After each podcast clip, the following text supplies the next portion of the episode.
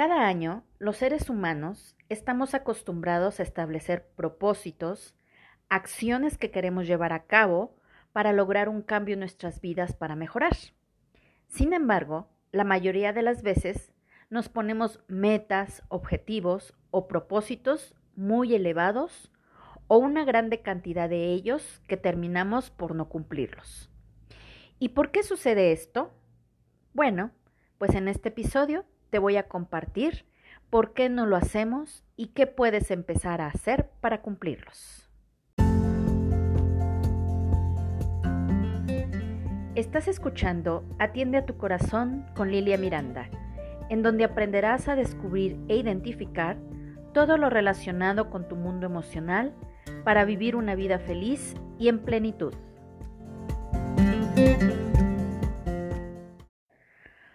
Hola, ¿qué tal? Soy Lilia Miranda, maestra en psicoterapia transpersonal. Estoy aquí para darte información, sugerencias, compartir mis experiencias de manera profesional y personal para que reflexiones sobre tu vida y puedas encontrar una forma de vivir plena y feliz. Para comenzar, quiero enviarte un abrazo con muy buena vibra y energía positiva para que empieces, continúes o termines tu día con mucho ánimo. Nuestro cerebro no está preparado para asimilar tanta información a la vez. Es por eso que cuando hacemos una lista enorme o interminable de propósitos, lo único que hacemos es confundirlo. Así que lo mejor es establecer prioridades, ser honestos y observar o decidir qué propósitos sí estamos dispuestos a cumplir. Estos necesitan ser concretos, alcanzables y que realmente queramos llevarlos a cabo por gusto y no porque así debe o tiene que ser. Un ejemplo. Un ejemplo que puede ser tan sonado el propósito de muchas personas cuando comienza un año nuevo. Bajar de peso. Ya sea empezar a hacer ejercicio o hacer dietas alimentarias. Y vamos a suponer que yo me propongo bajar de peso y decido hacer dieta o ejercicio o ambas porque tengo 5 kilos de más. Bueno, pues me inscribo a un gimnasio, voy al nutriólogo para que me dé una dieta o busco una dieta X, que al final no es lo recomendable. O simplemente dejo de comer muchos alimentos que contengan azúcares, carbohidratos, grasas, etc. Que tampoco es lo ideal, creo yo. Pero bueno, pero que honestamente en el fondo no es lo que yo quiero, porque realmente me gustan mucho los postres, la comida chatarra, o simplemente me da flojera hacer ejercicio, etc. Entonces, ¿qué va a pasar? Que voy a comenzar con toda la energía y actitud positiva para lograrlo, más sin embargo, al cabo de un mes o menos, lo voy a dejar. Y claro, eso pasa porque no es lo que quiero en realidad.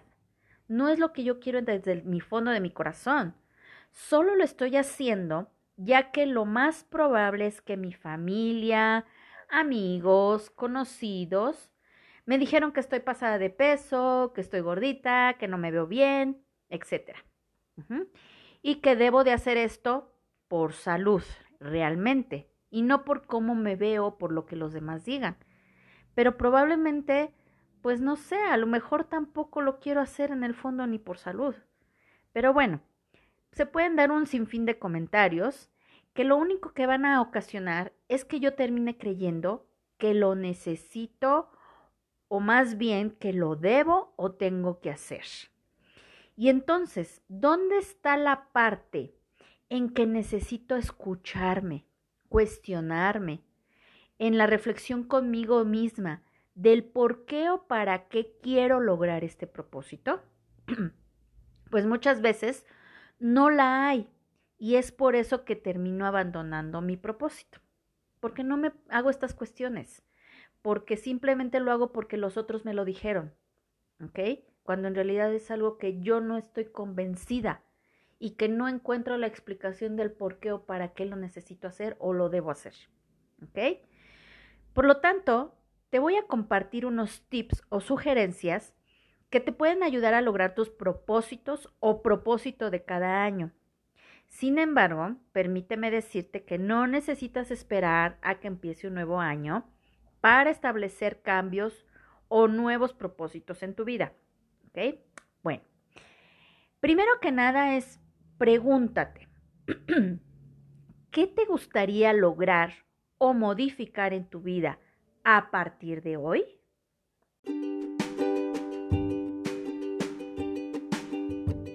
Si no has escuchado sobre Anchor, es la forma más fácil de hacer un podcast. Déjame explicarte. Es gratis, existen herramientas de creación que te permiten grabar y editar tu podcast directamente desde tu teléfono o computadora. Anchor distribuirá tu podcast por ti para que pueda ser escuchado en Spotify, Apple Podcast y muchos más. Puedes ganar dinero con tu podcast sin un mínimo de audiencia. Es todo lo que necesitas para hacer un podcast en un solo lugar. Descarga la aplicación de Anchor gratuita o ve a anchor.fm para empezar ya.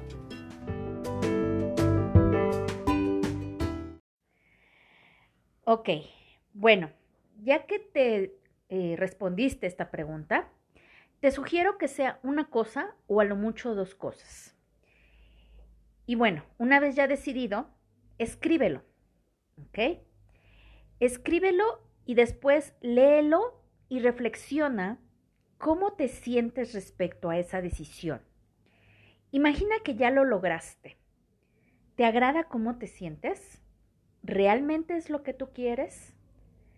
Al preguntarte cómo te sientes, te sugiero que respondas de una manera específica.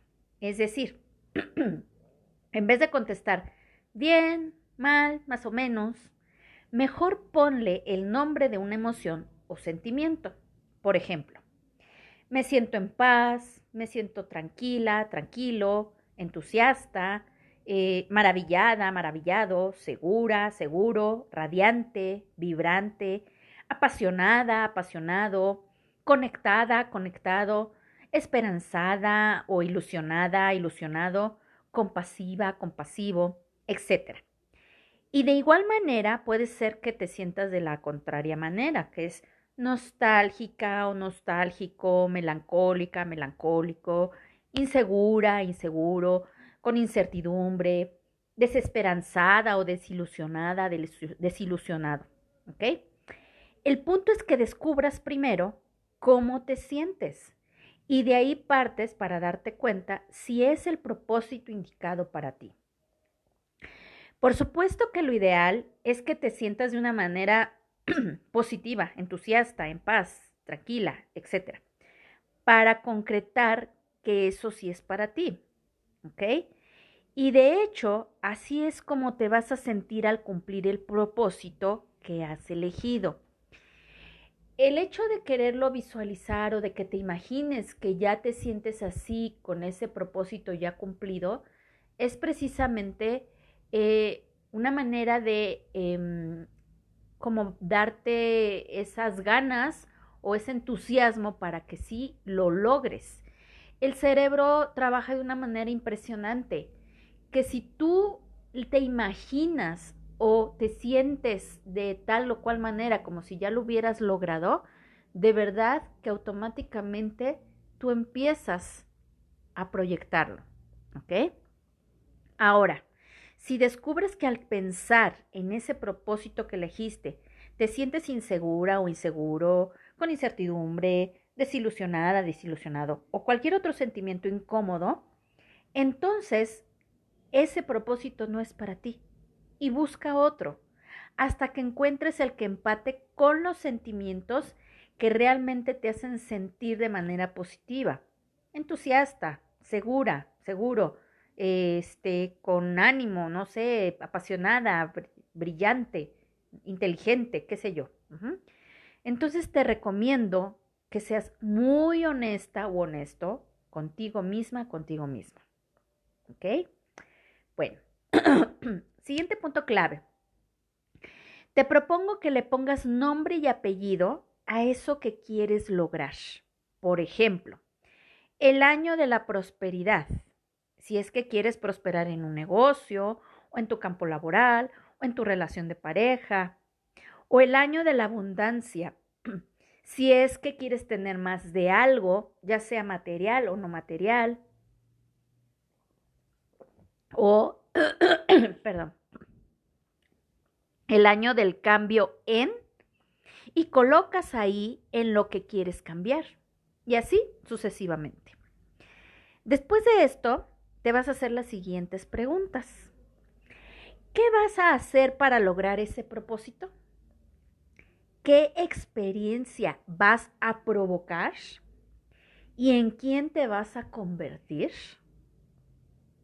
Bueno, te lo repito. ¿Qué vas a hacer para lograr ese propósito? ¿Qué experiencia vas a provocar? ¿Y en quién te vas a convertir? Cuando te respondas esas preguntas, el siguiente paso es empezar a establecerte acciones. ¿Qué vas a hacer día a día para lograr ese propósito sin olvidar ese o esos sentimientos que te provocan el pensar que ya lograste tu propósito? Es muy importante que todo lo escribas para que sea como una guía para ti y día a día vayas dando pequeños avances. Y al final de este año, o a lo mejor hasta antes, hayas cumplido tu propósito. Estudios científicos aseguran que después de hacer algo 21 días seguidos, el cerebro programa ese cambio a, o lo nuevo a realizar, lo cual provoca que a partir de ese tiempo eso se dé de manera automática. ¿Ok? Bueno, pues ahora con toda esta información compartida y las sugerencias que espero que te sean de mucha ayuda de hoy en adelante, que quieras proponerte hacer algo nuevo o un cambio en tu vida, ya sea en año nuevo o en cualquier época del año. Espero que te ayude mucho. Recuerda siempre que la persona más importante en tu vida eres tú. Nuevamente te ofrezco mi apoyo, guía, acompañamiento, escucha, para que hagamos equipo y logres transformarte. ¿Ok? Para que me des la oportunidad, ¿sí? De trabajar todo esto contigo, que son muchas de las cosas que yo trabajo aquí en mis terapias, en mis asesorías, con mis consultantes, con mis clientes. Por eso, te invito a que me contactes a psicolístico.com y cheques los servicios que ofrezco o de cualquier manera visites mis redes sociales que se encuentran en la descripción de este episodio y me envíes un comentario o compartas mis redes con tus amigos, familiares o conocidos. Te lo agradeceré mucho.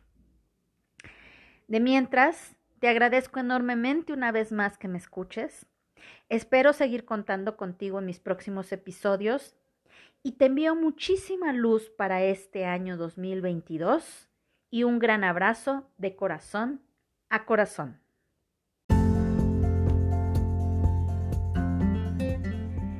Esto fue Atiende a tu corazón con Lilia Miranda.